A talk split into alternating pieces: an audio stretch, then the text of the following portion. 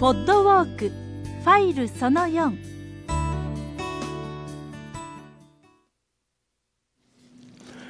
ああ、あの、一本道ずっと来まして、ちょっとまあ距離はありましたけども、憧れの山田寺に着きました。僕初めてここ来たんですけど、素敵な場所です。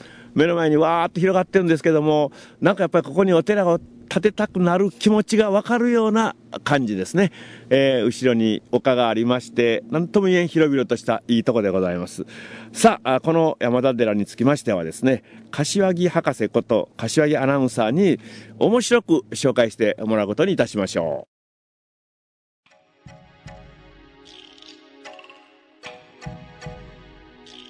山田道を南に下っていきます。すると、世紀の大発見とも言われました山田寺跡に入るんですよね。この山田寺跡、歴史的にも大変価値が高いと言われているんですが、このあたり教えてください、柏木さん。教えて差し上げましょう 山田寺というのはねこれはあの蘇我のお倉山田石川麻呂という人が創建するんだね。当時、えー蘇我氏のこれはあの親戚でありまして傍流と言ってもいいですかな、うんまあ、文家みたいなもんですな、はい。えーいずれにしても蘇我氏というのはすごい財力を持った大豪族の一族ですね、その宗家というのは稲目からまあ始まって馬子。はい。ね、えーその後がエミシ、そしてイルカ。ここでプチンと切れちゃうんだね。うん。石の変という、はい、大化の改新のきっかけの変です。で、この、えー倉山田石川麻呂という人はですね、エミシの弟の子供だから甥っ子。つまり、イルカと石川麻呂はいとこ同士になる。ね、えーこの人が当時、えーいろんな、まあ、みんなそれぞれに大金持ちで豪族はお寺を建てるんですね。えーそしてちょうどこの山田というところに山田寺という立派なお寺を建てる。で、それがね、あの、長く実は続くんですよ。はいっていうのはなかなかできないの。時間がかかったみたいですね。うん、なぜかというとね作り始めてまだ工事中に2年後ぐらいかな。一種の変が起こる、はい。そしてえーなにわ宮に遷都する。皇徳天皇が、えー大化の改新の御事のり新しい国を作ろうじゃないか。というふうな時代になる、ね、ところがですねこれが何年か経つとねあの倉山田石川丸はうん中野大江の巫女を海辺で遊んでいる時に刺し殺そうとしております。なんてことをね告げ口する奴がいた、そんな事実はなかったんだけども告げ口をされた、はい。さあそこでね、えー天皇からですね「あなた一体なんてことをするんだ!」っていうその問い詰めるう人たちが来た。その時に倉山田石川丸はこう言った。これはお使いの皆さんにお話をすることではございません。これはスメランミコトに直接申し開きをさせていただきますこう言った。ところがそんなことは聞きたくないと天皇は怒った。だからしょうがない。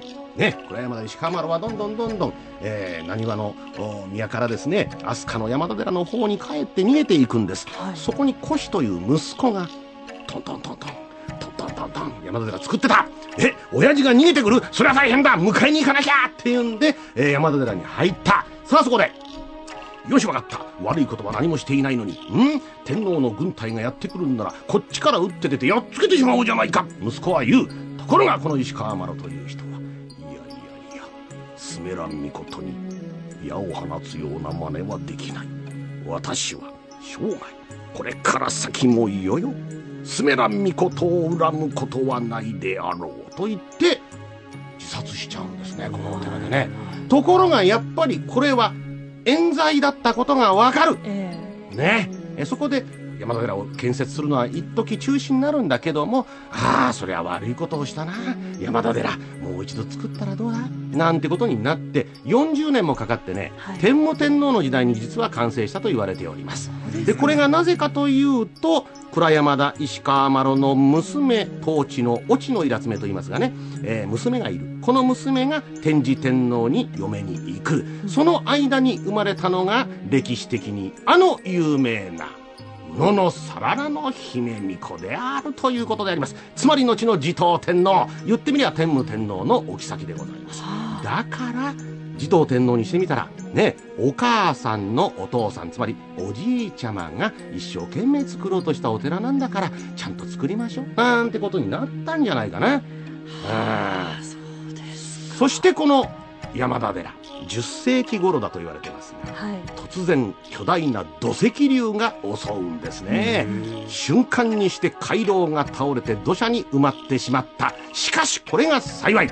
掘ってみたらその回廊のレンジ窓っていうねええ。こういうあのすのこのようなね窓があるんですよはい。回廊に。これがそのまま壁ごと出てきた。はこれによって山田寺創建時どのような寺であったかというのが分かったねえーこれがね、はい。えー四天王寺式伽藍と言われていたんだけども坑道がなんと回廊の北側外にあったということが分かった。つまり考古学者の間では大変な発見になる。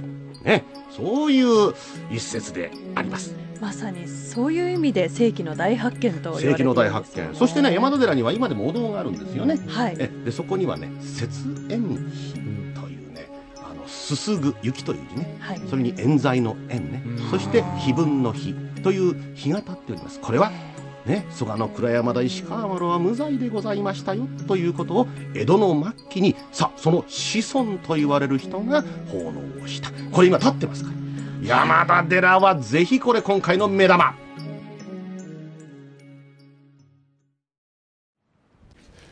はい、ご苦労さんでございました。さあ、今話題になってました、その雪煙碑ですけども、この近くにあるはずです。私は今見てきたんですけど、皆さんどうぞ探してみてくださいね。